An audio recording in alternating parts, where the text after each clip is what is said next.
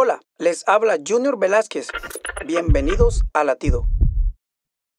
Preocupación, tremenda palabra. Cada uno de nosotros tendemos a preocuparnos por todo, especialmente en esta época de pandemia.